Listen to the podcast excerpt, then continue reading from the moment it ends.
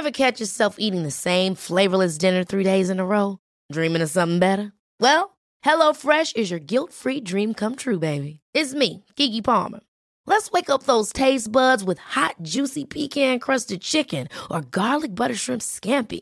Mm. Hello Fresh. Stop dreaming of all the delicious possibilities and dig in at HelloFresh.com. Let's get this dinner party started.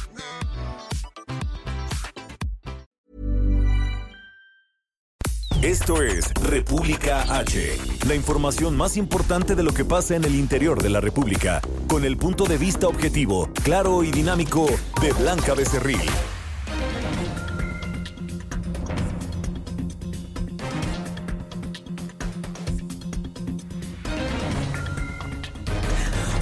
Buenas tardes. Los saludo con mucho gusto desde Guadalajara, Jalisco, desde nuestra estación, el 100.3 de FM, transmitiendo totalmente en vivo desde la Perla Tapatía, desde mi tierra, donde hace un solecito que ya está disipando un poco el frío que en días pasados es este maravilloso estado de la República Mexicana. Yo soy Blanca Becerril, esto es República H y yo por supuesto que lo invito a que se quede conmigo porque en los próximos minutos le voy a dar toda la información más importante generada hasta este momento para que usted inicie pues esta eh, mitad de semana, pero para muchos es inicio de semana porque hoy regresaron cientos de cientos de niños y jóvenes a las aulas, regresaron a clases, por eso allá en la Ciudad de México hoy en la mañana que nos íbamos hacia el aeropuerto había un tráfico que Dios guarde la hora. Esperamos que en las horas pico, cuando los muchachos y los niños salgan de la escuela, que son entre las 12, las 2 de la tarde y un poco, eh, y algunos después, como a las 4, cuando tienen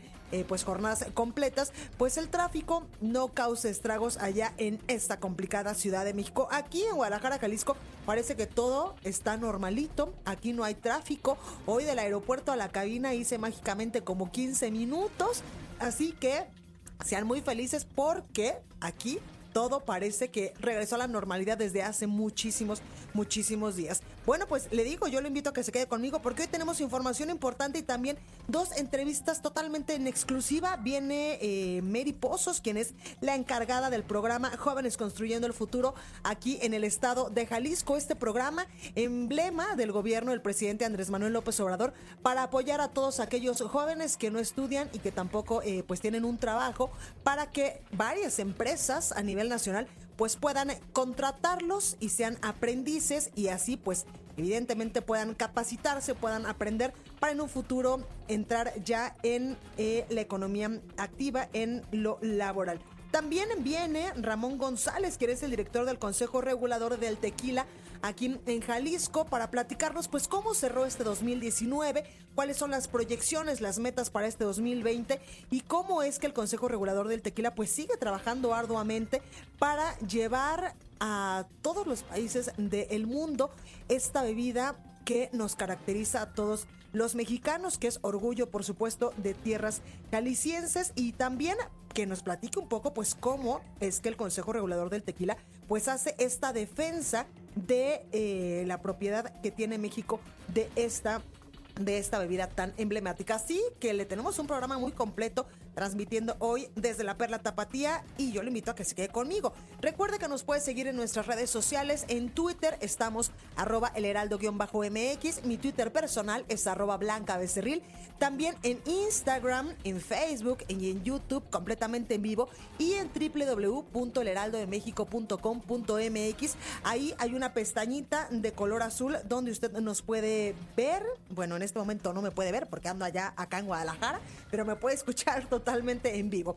Allá en la Ciudad de México nos escuchamos por el 98.5 de FM, en Guadalajara, Jalisco, aquí por el 100.3 de FM, en San Luis Potosí por el 93.1 en Tampico, Tamaulipas 92.5, Reynosa 103.3 de FM, en Villahermosa, Tabasco, donde ya próximamente estaremos transmitiendo en vivo desde nuestra estación hermana allá en Tabasco. Nos escuchamos por el 106.3 de FM, en Acapulco, Guerrero por el 92.1 y en el Estado de México a partir de este 2020 por el 540 de AM. Sin más, vamos a un resumen de noticias y comenzamos. En resumen. Este martes, fuerzas de Irán lanzaron ataques con misiles balísticos en contra de dos bases militares estadounidenses en Irak, como respuesta por el asesinato del general Qasem Soleimani. Desde la Casa Blanca, el presidente de Estados Unidos, Donald Trump, confirmó que no se registraron muertes de soldados estadounidenses durante los ataques iraníes y anunció mayores sanciones económicas a ese país. Escucha. As long as I'm president of the United States, Iran will never be allowed to have a nuclear weapon. Good morning. I'm pleased to inform you the American people should be extremely grateful and happy. No Americans were harmed in last night's attack by the Iranian regime. We suffered no casualties. All of our soldiers are safe, and only minimal damage was sustained at our military bases. Our great American forces are prepared for anything.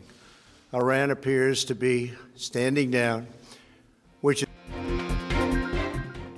Bueno, pues teníamos ahí al presidente de Estados Unidos diciendo que, eh, bueno, afirmando que Irán padecía, parecía eh, moderarse a la vez que negó que hubiesen bajas tras los ataques con misiles realizados por Irán contra las bases que albergan tropas estadounidenses allá en Irak. También el presidente en este audio que escuchamos aseguraba que además que no dejará que Irán tuviera armas nucleares a la vez que amagó a las potencias mundiales para negociar un nuevo tratado nuclear con ese país. También Donald Trump afirmaba que impondría más sanciones contra el gobierno iraní hasta que éste cambie su comportamiento. Aseguraba también que su país buscaba mantener la paz mientras que presumió sus logros al combatir el terrorismo en Medio Oriente. Y también el mandatario de Irán, Hassan Rouhani, aseguró que su país ha demostrado que no retrocede frente a la Unión Americana y advirtió que si quieren cometer otro crimen,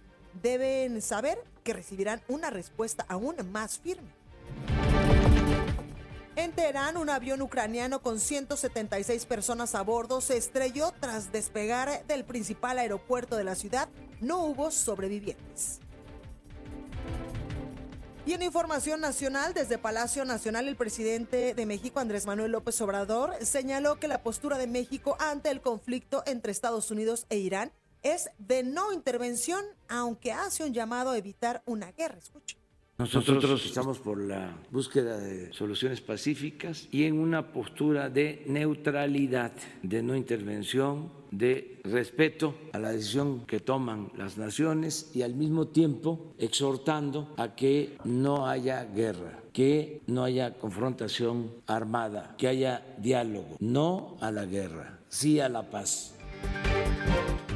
Por otro lado, el presidente de México aseguró que con la creación del Instituto Nacional de Salud para el Bienestar, se, podrá atender a todas las personas que se enfermen y no cuenten con seguridad social.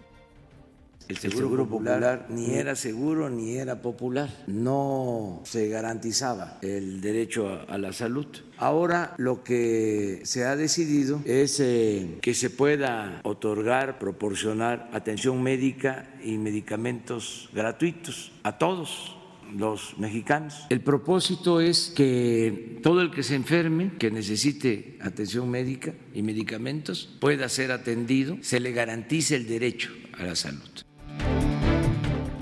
Además, el presidente de México denunció que su administración padece un boicot por parte de las empresas que manejaban el negocio de las medicinas, por lo que tuvieron que realizar compras en el extranjero. Ha habido, ha habido, campañas para hablar de desabasto, de falta de medicamentos. Han hablado de falta de medicamentos para niños con cáncer, enfermos de SIDA, todo eso. Bueno, tuvimos que comprar medicamentos en el extranjero. Estamos padeciendo de boicot de parte de los que manejaban este gran negocio. Entonces nosotros pensamos que si eh, se termina la corrupción, con el mismo dinero nos va a alcanzar para entregar todos los medicamentos. La nota del día. Pues comenzamos con toda la información y es que hoy el presidente Andrés Manuel López Obrador en su conferencia matutina allá en la Ciudad de México en Palacio Nacional, pues como siempre, como todos los días, ya nos está acostumbrando a que habla de muchos temas, a que desde eh, que asumió el poder, el cargo del presidente de México, pues en estas conferencias siempre eh, da avances importantes de lo que, eh, de los temas en los que está trabajando su administración y también, por supuesto, contesta preguntas de los reporteros de temas coyunturales, como ya lo escuchábamos, contestó también eh, en referencia a la posible, bueno, este conflicto que se está llevando a cabo entre Estados Unidos e Irán. Y también ahí el presidente Andrés Manuel López Obrador, pues habló del tema de los fertilizantes. Y es que usted te recordará que en meses pasados hubo un grave problema, sobre todo en el estado de Guerrero, porque pues el gobierno federal, el gobierno estatal, siempre cada año le da a productores un apoyo importante en cuanto a los fertilizantes para la siembra y cosecha de diversos productos en el territorio nacional. Bueno, pues hoy el presidente Andrés Manuel López Obrador confirmó que el gobierno federal eh, pondrá a producir las plantas de fertilizantes que se compraron en el sexenio pasado, en el sexenio del expresidente Enrique Peña Nieto, que están en este momento en total abandono y por las que se tiene una deuda de casi mil millones de dólares. Escuche. Tomamos la decisión de echarlas a andar, todas esas plantas, y vamos a tener fertilizante muy barato, mucho, muy barato para los productores pequeños, de básicos, que sí les vamos a garantizar. En el caso de Guerrero ya se entregó el año pasado el fertilizante gratuito. Este año lo mismo. Se va a ampliar a Puebla, se amplía a Tlaxcala y así vamos a ir eh, avanzando. También en su conferencia de prensa, el mandatario federal reconoció que no se logrará producir todo el fertilizante que en estos momentos pues requiere y que se consume en el país, pero que el que se tenga se va a entregar a productores de bajos recursos y también a productores eh, a muy buenos precios para aquellas personas que se dediquen al campo en el territorio nacional. Algo importante que dijo el presidente hoy es que el programa de apoyo de fertilizantes que da el gobierno federal a través de eh, la Secretaría de eh, Agricultura se va a aplicar ya en Guerrero, como se aplica desde hace algunos años, pero se va a ampliar a los estados de Puebla y también a Tlaxcala. También señalaba que la producción de fertilizantes, decía el presidente, que se debe priorizar que el insumo no afecte el medio ambiente. También hoy el presidente López Obrador pues hablaba de los bancos del bienestar y es que usted recordará que apenas este lunes pues en esta conferencia matutina el presidente y también parte de su gabinete hablaba de la ampliación de estos bancos del bienestar, estos bancos donde en estos momentos pues se le da el apoyo eh, social a varios sectores vulnerables, como por ejemplo, pues a los adultos mayores y también a las personas eh, con discapacidad o a las a los jóvenes que están recibiendo un apoyo por parte de una beca. Este banco es sumamente importante para distribuir los recursos y los apoyos del gobierno federal a varias zonas importantes, a zonas marginadas y a zonas bastantes, bastantes vulnerables en todo el país. Bueno, pues hoy el presidente Andrés Manuel defendía la construcción de 2.700 sucursales del Banco de Bienestar y afirmaba que todos los fondos para hacerlas eh, posibles pues están garantizados y que incluso pues ya hay en este presupuesto de egresos para el año fiscal 2020. Escuche. ¿De dónde sale el dinero? Son 10 mil millones de pesos para los dos años, 5 mil que ya tenemos para este año y 5 mil para el próximo. Una vez que estén funcionando las 2.700, el gasto de operación anual va a ser de 6 mil millones de pesos. Pero como nosotros dispersamos solo en programas de bienestar 300 mil millones, con un porcentaje por el pago de comisión de la dispersión de esos 300 mil millones, el banco es autosuficiente, no requiere subsidio dónde salió el dinero? Son ahorros. Es la Secretaría de Hacienda. Ya están etiquetados para este año. Ya está, se los eh, transfirió al Banco de Bienestar y el Banco de Bienestar, esos 5 mil millones, mediante un convenio, se los va a entregar a la Secretaría de la Defensa, porque ingenieros militares van a construir, ya están construyendo. Yo les voy a invitar dentro de dos meses, cuando mucho tres, a inaugurar las primeras, porque ya están trabajando, se están consiguiendo ya los terrenos y ya se está trabajando, porque tenemos que hacerlo pronto. Bueno, también el presidente hablaba de uno de los temas que más le ocupan y le preocupan de su mandato y es el tema de la seguridad. Escuche. El sistema educativo no me está generando dolores de cabeza. Lo que más me está preocupando, si les eh, hablo de mis ocupaciones, no solo de mis preocupaciones, la primera, seguridad. La segunda, salud. Lo demás va caminando. Bueno, y vamos ahora hasta Morelos con mi compañera Guadalupe Flores porque podría ser inhabilitado aquel policía de Morelos que usted te recordará sacó un arma en la protesta contra Andrés Manuel López Obrador en días pasados. Guadalupe, ¿cómo estás? Adelante. ¿Qué tal? Saludo con mucho gusto a ti y a la auditoria. Sí, es, pues ya se ha confirmado por parte del secretario de Gobierno, Pablo Gera Cárdenas, que ya se inició este proceso contra el eh, policía el, estatal que sacó su arma en este mm, pues, manifestación en contra del presidente Andrés Manuel López Obrador el pasado lunes eh, en el municipio de Ayala. Confirma el funcionario estatal que esta mañana fue citado a la Comisión Estatal de Seguridad para eh, que a través de la del área de asuntos internos pueda pues argumentar o defenderse este elemento policíaco, pero dijo que incluso en estos momentos está eh, está eh, retirado de sus actividades eh, dentro de la Comisión Estatal de Seguridad y también lo que señala el secretario de Gobierno de Morelos es que pues el protocolo de seguridad que se había establecido o implementado para la visita de Andrés Manuel López Obrador es que acudieran vestidos de civiles los elementos policíacos, pero desarmados.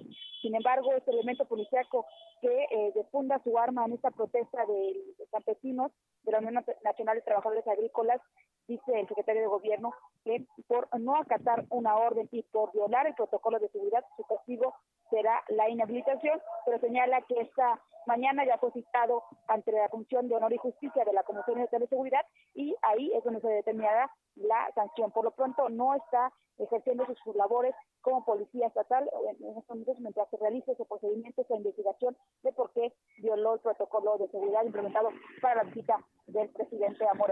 La información, Blanca. Perfecto, Guadalupe, gracias. Buenas tardes. Muy buenas tardes.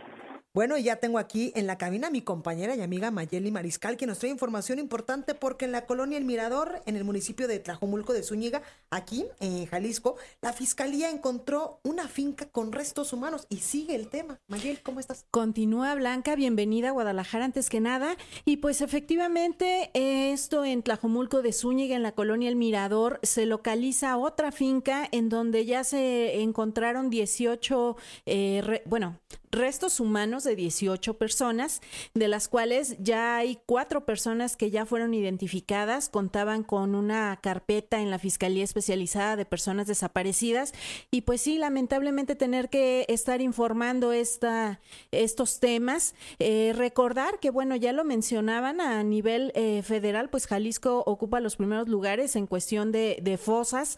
Eh, mencionarte un dato, durante la administración de Enrique Alfaro, el actual gobernador, eh, pues se han localizado al menos 62 fosas clandestinas, de las que ya se han extraído más de 156 cuerpos completos restos humanos de 50 personas, 62 secciones anatómicas que aún no se determinan a cuántas personas corresponden y 15 osamentas.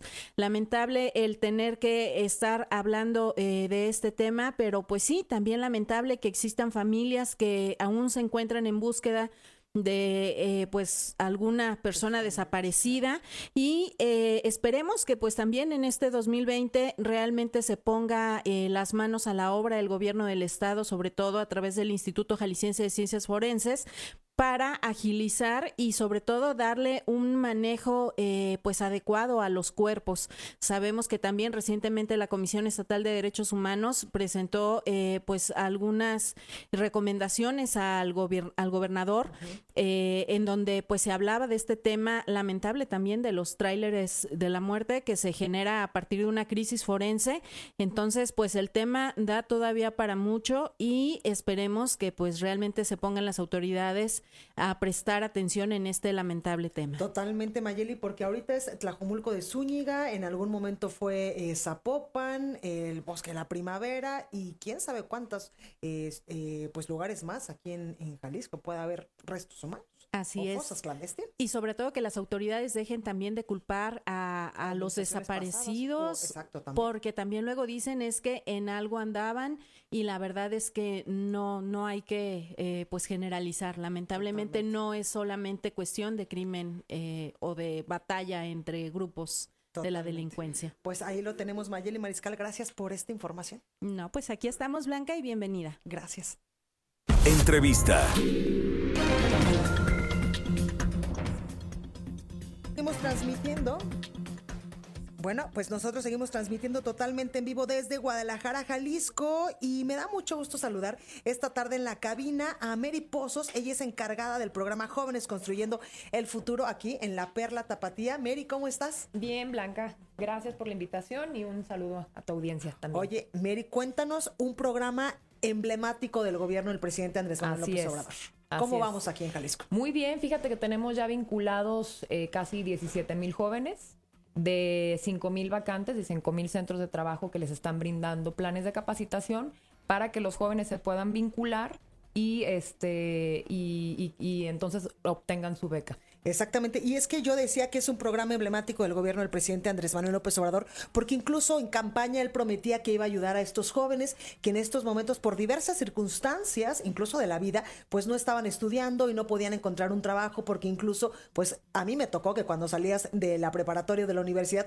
te decían, si no tienes experiencia, pues no te podemos dar chamba. Así es, ese, ese es el muro con el que se topan los jóvenes siempre que salen a conseguir trabajo y pues cómo van a tener experiencia Exacto. si nadie les abre la puerta. Entonces lo que hace justamente este programa es que les da esa capacitación y también a las empresas les ayuda para que esta curva de aprendizaje de los jóvenes pues no les cueste a ellos también eh, eh, económicamente. Y es un ganar-ganar para los dos. Tenemos también muchísimos casos de éxito. De estos casi 17 mil, en el primer año tuvimos 800 jóvenes en Jalisco que fueron contratados antes del término de su año de capacitación. Es decir, que cuando llegan a las empresas y ven, a diferencia de lo que pensaban en un principio, ¿no? Que iban a ser puros jóvenes flojos, que no querían ir a trabajar y que se le iba a regalar una beca a estos mal llamados ninis. Pues no, nos dimos cuenta que eran jóvenes que estaban ávidos de una oportunidad de trabajo y que una vez que empezaron a capacitarse, los empleadores o los tutores del programa se dieron cuenta de las capacidades de los jóvenes y los contrataron antes del término de la capacitación que duró un año. Claro. Mary, ¿cómo es la relación que tienen los empresarios, por ejemplo, con este programa eh, del gobierno federal? Fíjate que en un principio sí fue un tema que costó mucho trabajo en el Estado, eh, principalmente, porque eh, creían eso, ¿no? Que, iba a ser un tema de reclutamiento eh, del partido, eh, donde iban a llenar las empresas de jóvenes que después las iban a tomar.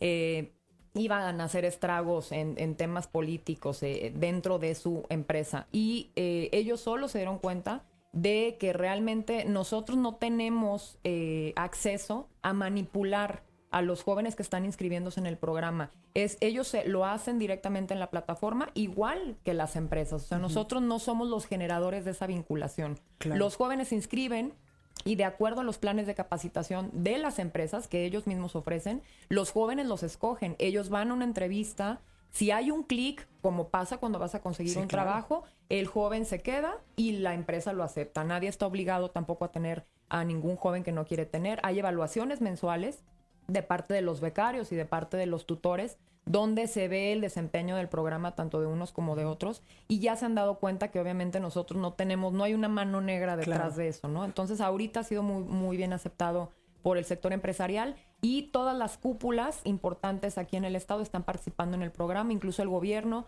del estado también está participando, y bueno, pues es, es, es un ganar-ganar para todos. Exactamente. ¿Cuántas empresas tenemos en este momento, Mary? Hay, tenemos vacantes, que son los lugares que tienen los jóvenes para vincularse, tenemos 35 mil vacantes. Centros de trabajo que están ahorita brindando una capacitación son aproximadamente 4 mil, déjame te doy el dato exacto, son 4 mil 721 centros de trabajo que están capacitando a, a los eh, 16 mil 604 jóvenes que tenemos. Ok. Y en estos momentos hay inscripciones abiertas o en cualquier momento del año un joven eh, pues que tiene la necesidad o que quiere inscribirse en este programa puede ingresar a la página Así de internet. es. Porque incluso creo que tienen hasta un chat.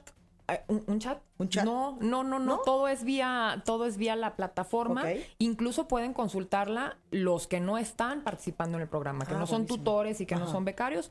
Tú entras al link www.jóvenes construyendo el futuro, stps.gov.mx, y ahí puedes ver cómo está funcionando el programa en tiempo real. Cuántos jóvenes hay vinculados en cada estado, en cada municipio, eh, el, cuántas mujeres hay, cuántos hombres hay. Entonces cualquiera puede tener acceso a esa información que también nosotros pusimos el ejemplo como un programa eh, social abierto, un programa Transparente. transparente. Y, y cualquiera lo puede consultar. Pero chat como tal, pues no, no hay, pero eh, toda la información la reciben vía correo electrónico los jóvenes. ¿Qué esperamos, Mary, de este programa Jóvenes Construyendo el Futuro para el año 2020 aquí en Jalisco? Lo que queremos es justamente eso que ya empezó a pasar, que los jóvenes sean contratados por las empresas en las que se están capacitando.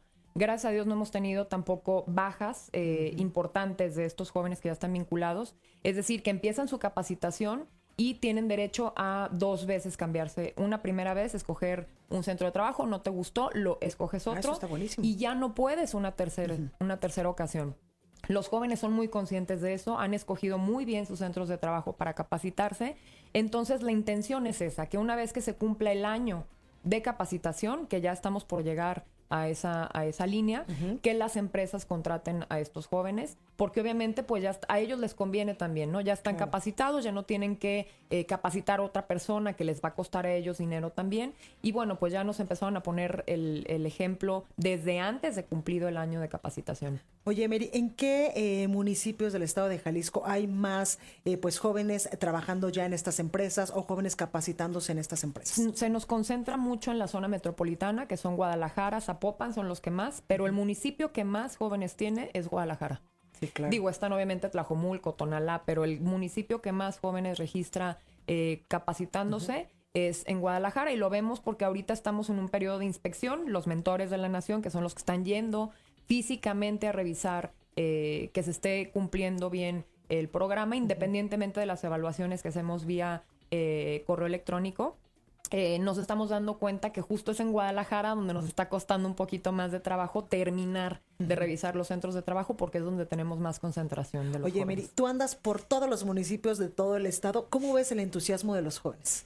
Fíjate que eso estuvo padrísimo porque eh, cuando yo empiezo a coordinar el programa aquí en el estado, los jóvenes ya lo conocían. O sea, aun cuando apenas era nuevo el programa, los empresarios todavía no tenían ni idea de qué, era tanto el entusiasmo de los jóvenes que yo arranco con un problema, porque yo arranco con casi 5 mil jóvenes registrados y ni un solo centro de trabajo donde poder vincular a estos jóvenes, pues, ¿no? Entonces me costó mucho, mucho el, el poder llevar la información a los tutores de todos los, los municipios y que entendieran de qué se trataba el programa para que pudieran abrir las vacantes a estos jóvenes que ya estaban inscritos. Bueno, pues ahí lo tenemos, Mary Pozos. Gracias por estar esta tarde con Gracias nosotros a ustedes. aquí en El Heraldo Radio en República H. Ella es la encargada del programa Jóvenes Construyendo el Futuro. Y para todos aquellos jóvenes aquí en la Perla Tapatía que nos escuchan y que están interesados, les vamos a dar la página de internet, Mary, para Así que es. se puedan inscribir. Es www.jovenesconstruyendoelfuturo.stps.gov.mx. Que además también es una tranquilidad para los padres, porque están los niños, pues, o los jóvenes más bien, yo le digo niños a todo mundo, los jóvenes, pues, aprendiendo y en un futuro, como tú no lo dices, pues, incluso se Así pueden quedar es. a trabajar ahí. No, y es un trabajo, pues, porque ellos van a cumplir un horario Claro. cinco días a la semana y bueno, pues sí es un- una chamba que tienen que hacer. Bueno, pues ahí lo tenemos, Mary, gracias. Gracias a ustedes. Yo soy Blanca Becerril, esto es República H. Vamos al sacapuntas de este miércoles. No se vaya que yo vuelvo con más. Saca puntas. Hasta los sindicatos van a vigilar las autoridades para que no promuevan a candidatos. Eso forma parte del convenio que firmó ayer la secretaria de la Función Pública, Irma Erendira Sandoval, con el fiscal electoral José Agustín Ortiz Pinchetti. Se trata de cerrar el paso al desvío de recursos con fines electorales y a que se condicionen programas sociales. Algo falló en la Comisión Federal de Electricidad que dirige Manuel Bartlett. Nos cuentan que en el próximo recibo de luz que llegará a los hogares y comercios incluirá un aumento por encima de la inflación, lo que contrasta con el discurso presidencial respecto al no aumento. Habrá que ver la explicación.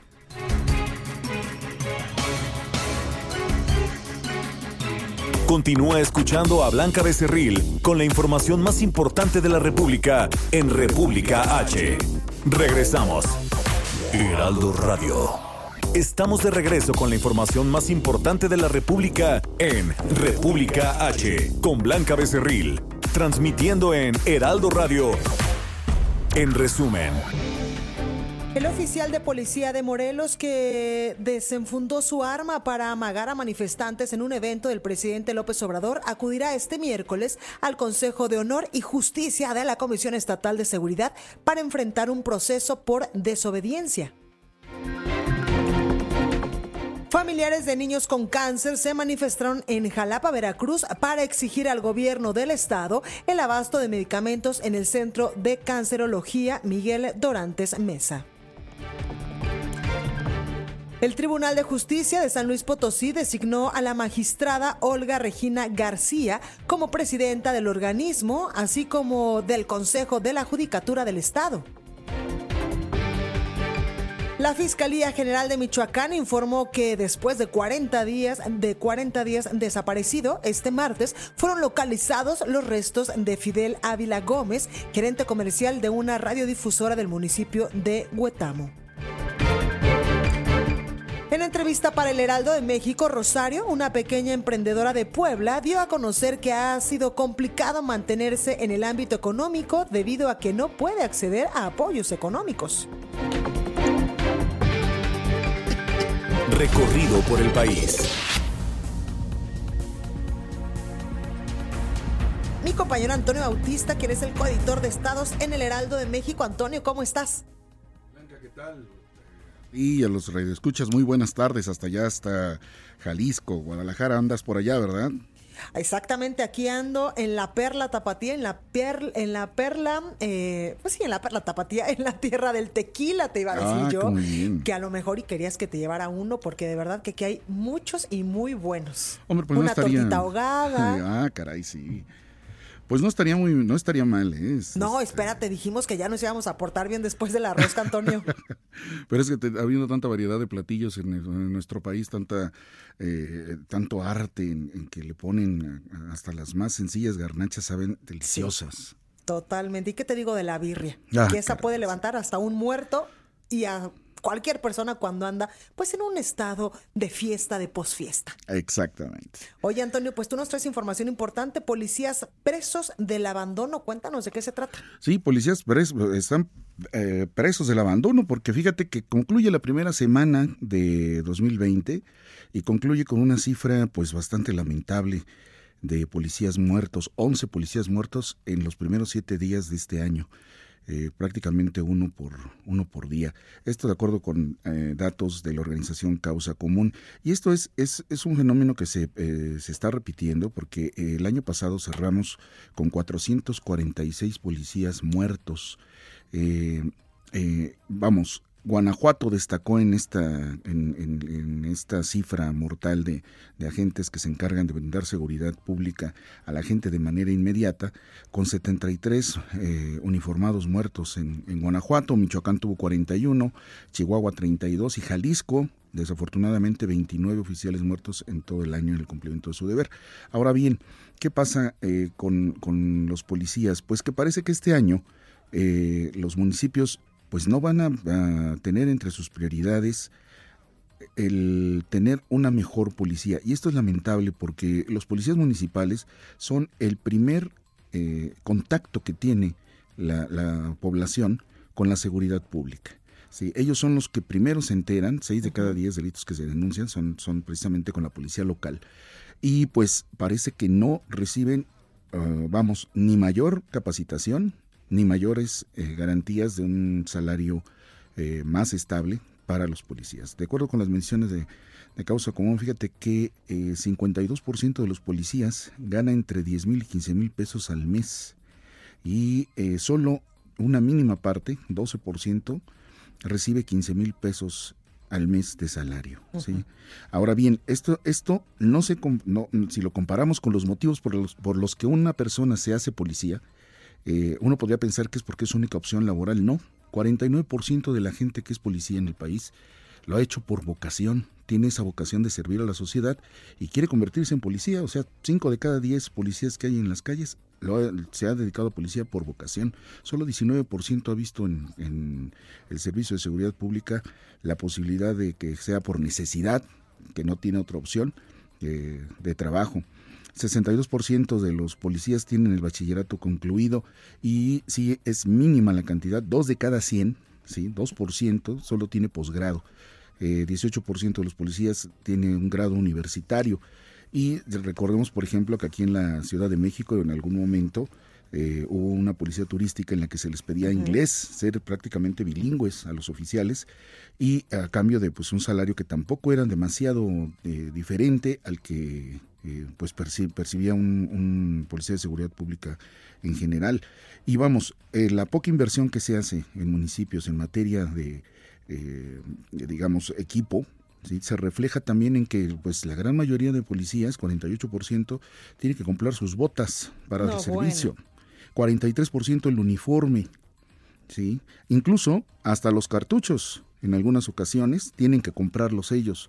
23% tiene que, que, sacar de su bolsa para los cartuchos que utiliza en sus labores de seguridad pública. Entonces, este año parece que eh, los municipios no le van a invertir. Ha sido una tendencia en los últimos, en los últimos años de que se invierte poco en el gasto hacia la seguridad pública y es lamentable porque la inseguridad es precisamente el mayor tema que tiene ahorita el país y en los municipios es donde debería reflejarse más esta inversión.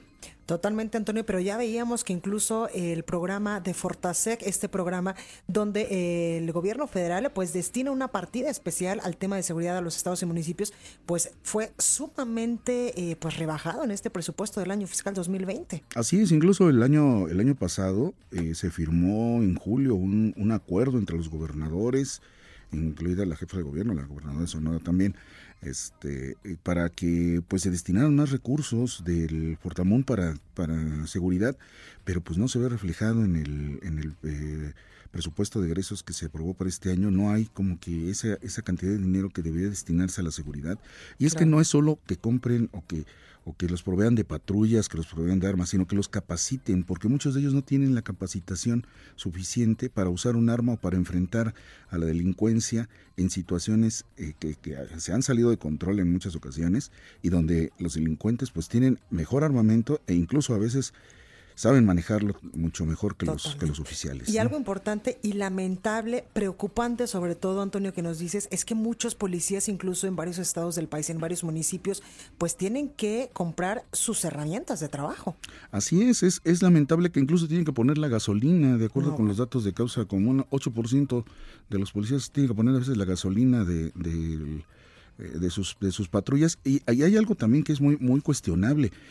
62% tiene que hacer otros encargos particulares, a veces de sus comandantes, de sus jefes, los dedican a, hacer encargos particulares. Como te acuerdas de unos un grupo de policías que incluso pues estaba fungiendo como albañiles en una propiedad de un exalcalde. Exactamente, o sea, los destinan a hacer otras labores que están alejadas completamente. Si de por sí son pocos los policías que hay en, en, en, los municipios, ¿sí? Eh, en el Zacatecas, en uno de los municipios, llegó a haber un momento dado de eh, una sola oficial para atender la seguridad pública de un municipio. O sea, si son pocos de por sí, los utilizan para hacer otras cosas, incluso los han llamado para acarreados en algunos mítines políticos. Sí, claro. Ellos mismos reconocen, los oficiales reconocen que sí hay corrupción en, en las instituciones, que sí les han pedido cuota, ¿sí? pero se debe sobre todo a los bajos salarios. Totalmente. Y no es justificación, pero también por ello, pues muchos eh, elementos de seguridad, muchos policías sobre todo, que son la primera, eh, pues el primer acercamiento con los ciudadanos, pues lamentablemente son cooptados por el crimen organizado, por el narcotráfico. Exactamente, por esta situación de los bajos salarios, pues ellos tienen que sacar recursos familia de, alguna manera y no es una justificación porque muchos de ellos también eh, lo mencionamos hace un momento tienen la vocación de servir a la sociedad como eh, eh, eh, incluso sacrificando su vida, como lo hemos visto en este recuento de, de 446 oficiales que murieron en el cumplimiento de su deber el año pasado. Pues y vamos, no, no hay una, no carecen de un plan de seguridad social mayor, carecen de los elementos necesarios, carecen de preparación e incluso de la posibilidad de ascender, de no solo quedarse como policías rasos, digamos, sino llegar a, a algo más, de hacer una carrera policial pues ahí está una tarea pendiente. Antonio Bautista, gracias por esta información. Blanca, muchas gracias a ustedes. Buena tarde. Buena tarde. Bueno, y ahora vamos hasta Oaxaca porque 33 comunidades triquis han sido abandonadas por sus habitantes. Karina García nos tiene todos los detalles. Karina, ¿cómo estás? Gracias, Blanca. Comentarte que los desplazados de la etnia triqui de Oaxaca se cuentan por cientos y hasta por miles. Eh, la marginación, la pobreza, así como la violencia arraigada, los grupos paramilitares y también la intermisión del ejército mexicano por la presunta siembra de nervantes han provocado que al menos dos de las 33 comunidades que componen la región hayan sido abandonadas por sus habitantes. Comentarte que estos municipios son Río Tejón y Cruz Chiquita del municipio de Santiago Juxtlahuaca, en la región de la Mixteca, en donde solo se observan calles y viviendas vacías. Eh, según datos del INEGI, señalan que la población de ese municipio era de 36.275 habitantes hasta el 2015. Sin embargo, hasta hace siete décadas, pues Río Tejón, Rachitaja, en lengua triqui, fue una tierra fértil y en donde se producía el maíz. Sin embargo, en los años 50, la comunidad fue asediada por policías militares y paramilitares. Otra de las comunidades también en donde pues los habitantes la han abandonado es Cruz Chiquita. Emilia Bautista Ramírez, la, quien es familiar de las locutoras comunitarias Teresa Bautista Merino y Felicitas Martínez Sánchez, asesinadas por un grupo armado en el 2008, lamentó que hasta el momento pues varias comunidades de la región Triqui hayan sido abandonadas. Finalmente, comentarte, Blanca, que la organización del movimiento único de lucha Triqui pues ha solicitado al gobierno del estado un acuerdo de paz para evitar más desplazamientos de eh, pues estos eh, integrantes de la etnia Triqui. De acuerdo a datos eh, pues de las autoridades estatales, se cuenta con al menos 766 desplazados quienes habitan en las los corredores del Palacio de Gobierno y algunos más en la Ciudad de México. Blanca es mi reporte. Pues ahí lo tenemos. Eh, Karina, gracias por esta comunicación. Gracias, buenas tardes. Buenas tardes. El análisis. Bueno, ya está con nosotros y me da muchísimo gusto saludar a un hombre brillante en el tema del tequila y me refiero al director del Consejo Regulador del Tequila aquí en Jalisco, Ramón González. ¿Cómo estás, Ramón? Pues con gusto saludarte a ti, todo tu auditorio. Muchísimas gracias por este espacio. Ramón, gracias por estar esta tarde con nosotros. Cuéntanos cómo cerramos el 2019 de esta bebida emblemática que a todos los países del mundo donde llegas siempre dices mexicano, tequila. Pero a veces no te dan el mejor, ¿eh? Esa era mi queja. No, sin duda, yo creo que estamos eh, pues con la esperanza de que este año siga creciendo la industria. Creo que al cierre de diciembre de 2019 estamos presentando un reporte muy, muy positivo para toda la cadena productiva de agave tequila. Se han eh, logrado romper tres récords que teníamos en producción, en exportaciones y en consumo de agave. En el tema de la producción prácticamente llegamos casi a un millón de litros diarios sea, fueron 963 mil litros diarios, o sea, esto corresponde a un crecimiento comparándolo con el 2018 del 13.7%. Prácticamente la gran mayoría de la producción ha sido de la categoría tequila 100% de agave. Y en el tema de exportaciones, pues se logró exportar 466 litros por minuto. Esto significa un crecimiento del 10.3%, básicamente eh, se llegaron a los 245.8 millones de litros de exportación a 120 países. Y eh, también en el tema del consumo de agave, pues prácticamente se llegó a 1.350.000 toneladas de agave, ¿no?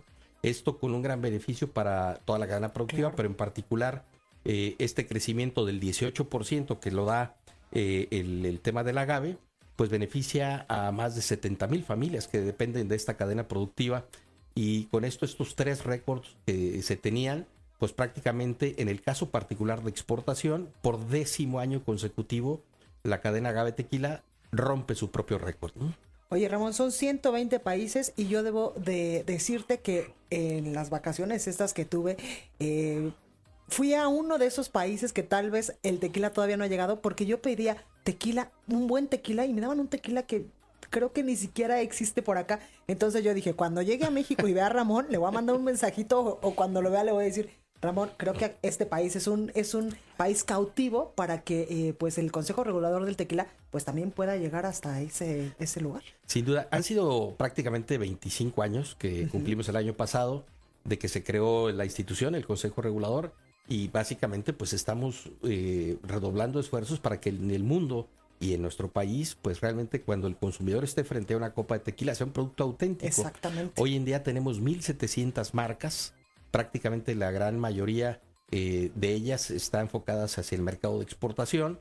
Ha habido una lucha constante también para acabar con, cualquier producto que tenga éxito es susceptible y es atractivo de, para la piratería, la piratería y, y ha sido un lastre de veras. No solo para el tema del tequila no pero el tequila creo que lo ha afrontado de una forma muy seria con el apoyo de las autoridades tanto mexicanas como de los países de destino, y llevamos destruidos 3.5 millones de litros de bebidas ilegales.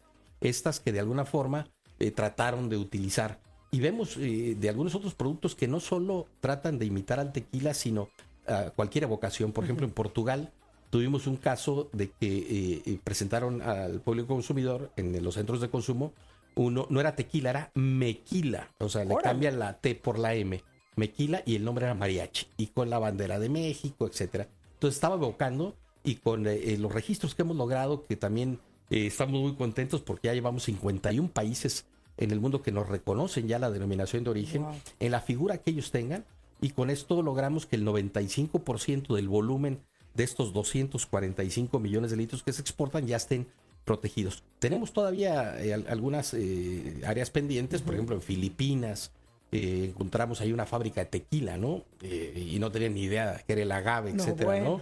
Pero bueno, son de las cosas que hoy en día. con palitos de bambú. Eh, y saben entre horrible y espantoso, ¿no? Entonces era, bueno. Entonces Esto no nos caracteriza a los mexicanos. Entonces era prácticamente un tema de que tenemos que estar redolando esfuerzos, pero hoy sí vemos el esfuerzo que se ha hecho y donde hoy tenemos auténtico tequila. Creo que es una de las bebidas después del, del whisky después del de eh, champán, que está más protegido en el mundo. Yo creo que eh, hoy tenemos eh, cuatro oficinas internacionales. Tenemos en Washington, tenemos dos en Europa, una que está en Madrid, en España, otra que la tenemos en Ginebra, tenemos en Shanghai y recientemente abrimos la quinta, es la más nueva, que la, la tenemos en Chicago. Y el proyecto para este año es abrir dos más una en San Antonio y la otra en Los Ángeles. Eh, Estados Unidos se lleva el 83% del volumen de exportación y es el mercado más importante para esta cadena productiva. Hoy tenemos 156 destilerías, de las cuales eh, tenemos un número importante de 13 destilerías que están a cargo de mujeres. Es un dato muy interesante eh, en las cuales mm, tú verías frente a una destilería una marca de tequila a una mujer, bueno, pues tenemos 13 destilerías de estas 156 que las mujeres son quien lleva las riendas y el éxito de estas, de estas destilerías. De las marcas, 82 marcas están vinculadas a las mujeres también. Y con esto, pues nos ha permitido pues seguir innovando y buscando pues presentarle a los, al público consumidor productos que de alguna forma eh, tengan un plus, como lo ha sido, el, eh, por ejemplo, el tema del cristalino. ¿no? Totalmente. Y, y, con esto pues nos ha permitido que 120 países ya el tequila esté presente y seguimos haciendo esfuerzos para que justo estos productos que tratan de engañar a los consumidores, pero fíjate, ya es muy fácil detectarlos. ¿Por qué? Porque la misma fuerza de ventas de las eh, 156 destilerías que la gran mayoría exporta, eh, también tenemos un vínculo de comunicación muy interesante y tenemos el apoyo. Hoy, por ejemplo, tenemos, eh, nos ha informado el eh, gobierno chileno que una empresa envió un destilado de agave, que prácticamente era por alcohol de caña saborizado aromatizado, y lo quisieron importar como tequila. Y eso es lo que les daban como tequila en Chile. Y lo detectaron, se destruyó un embarque y hoy ya tienen detenido un segundo embarque que pretendemos eh, que se destruya, ¿no? Y esto es una decisión que hace la propia autoridad chilena. Ramón, pero qué importante toda esta red que ha construido el Consejo Regulador del Tequila para defender esta bebida nacional, porque incluso cuando estás en uno de estos países, por ejemplo en España, y dices, bueno, este sí es un tequila real, te enorgullece y le quieres invitar, pues si no a todas las mesas, por lo menos a la mesa que está junto a ti, decirle, mira, esto es la calidad realmente del tequila mexicano que hacemos en nuestro país. Así es, fíjate, y ha sido un trabajo muy fuerte que han hecho las, las propias empresas en el tema de exportaciones, pero este tipo de mercados, por eso estamos luchando para que no se contaminen los mercados. El, el caso particular de algunos países europeos, tenían ellos producción de tequila que la hacían de remolacha o lo hacían de cualquier otra cosa. Y eh, gracias al acuerdo eh, que se firmó en el 97, se logró eliminar todas esas destilerías que pues prácticamente no tenían ni idea ni conocían el agave, pero hacían eh, marcas de tequila, bueno, de un supuesto tequila, que sin duda alguna pues engañaba a los consumidores. Hoy afortunadamente siguen apareciendo este tipo de problemas, pero cada vez son menos. Claro. Veníamos de un tema donde abiertamente tenían producción. Hoy en día eh, mencionaste de los países europeos, los 28 son aliados del Consejo, nos han reconocido y nos dan la misma protección que hoy tiene el coñac o que tiene el champán o que tiene cualquier producto de denominación de origen europeo y nos han dado la categoría de IGP. Es una indicación geográfica protegida que nos da todos los derechos para que cualquier uso de la palabra ilegal o evocación al nombre eh, queda totalmente protegido por las leyes europeas y con esto, pues sin duda alguna, estamos haciendo un, eh, eh, una lucha frontal a estos temas que antes eran muy comunes y hoy, pues ya es un caso, ya se puede decir, oye, nos encontramos un pseudo producto que al final de cuentas, pues ya es cada vez el problema está siendo menor. Oye, Ramón, y el, el territorio nacional, y también quiero preguntarte cuáles son las proyecciones para el 2020, evidentemente seguir creciendo. Pero, pero sin duda, yo creo que tenemos que hacer un paréntesis. Eh, creo que tenemos una tarea todavía pendiente en el tema de planeación estratégica. Hay que buscar esa vinculación entre los agaveros y los tequileros. ¿Para qué? Bueno, para poder tener una agricultura por contrato, eh, que permita tener un balance que no se estén presentando crestas y valles en el tanto de los precios que se dan o en el tema del suministro del agave. Una materia prima maravillosa, el agave tequilana Weber variedad azul, creo que es una de las grandes materias primas que tienen para elaborar una bebida alcohólica, pero también es muy compleja porque su ciclo biológico está entre 5 y 7 años. Exactamente. Entonces, hoy una asignatura pendiente es lograr tener ganar ganar, tenemos otros eh, temas como es el reconocimiento a la denominación de origen por lo menos por cinco países, es certificar los predios de agave, tenemos un programa que en la COP que se hizo en Madrid ahora en diciembre, hemos hecho el compromiso de tener un agave libre de deforestación. O sea, esto tendrá que ser pues un compromiso que se hizo no solo con Jalisco, sino con México y el mundo, para que el tequila siga respetando el tema eh, medioambiental, eh, seguir eh, combatiendo la ilegalidad, que vamos a abrir dos oficinas más, la consolidación de los mercados que se tienen. Tenemos problemas, por ejemplo, hoy en día con Rusia, y tenemos ahí dos reconocimientos a la denominación de origen que tendremos durante este primer trimestre que nos va a dar por, por resultado el que haya un impulso en los países de la ex República Soviética y la República Soviética de impulsar eh, un mercado más o menos de 2.5 millones de litros al año. Pues ahí lo tenemos. Ramón González, director del Consejo Regulador del Tequila, muchas gracias por todo este esfuerzo que hacen para eh, defender al tequila 100% mexicano, posicionarlo, por supuesto, en muchos países a nivel mundial y gracias por estar esta tarde con nosotros. Al contrario, un fuerte abrazo y los mejores deseos para que el 2020 esté lleno de mucha salud, de éxito y mucha salud con tequila. Totalmente, Ramón, gracias. Muchas gracias. Bueno, yo soy Blanca Becerril, esto fue República H. Yo los espero el día de mañana en punto de las 12 ya desde la Ciudad de México. Que tenga un excelente miércoles, cuídese mucho y si todavía puede comer rosca de reyes, provechito.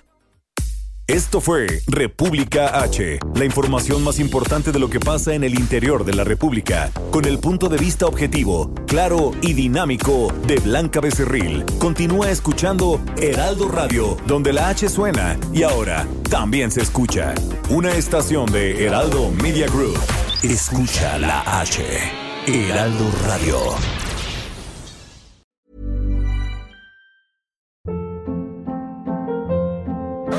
Hold up. What was that? Boring. No flavor. That was as bad as those leftovers you ate all week. Kiki Palmer here, and it's time to say hello to something fresh and guilt-free. Hello Fresh. Jazz up dinner with pecan-crusted chicken or garlic butter shrimp scampi. Now that's music to my mouth. Hello Fresh. Let's get this dinner party started. Discover all the delicious possibilities at hellofresh.com.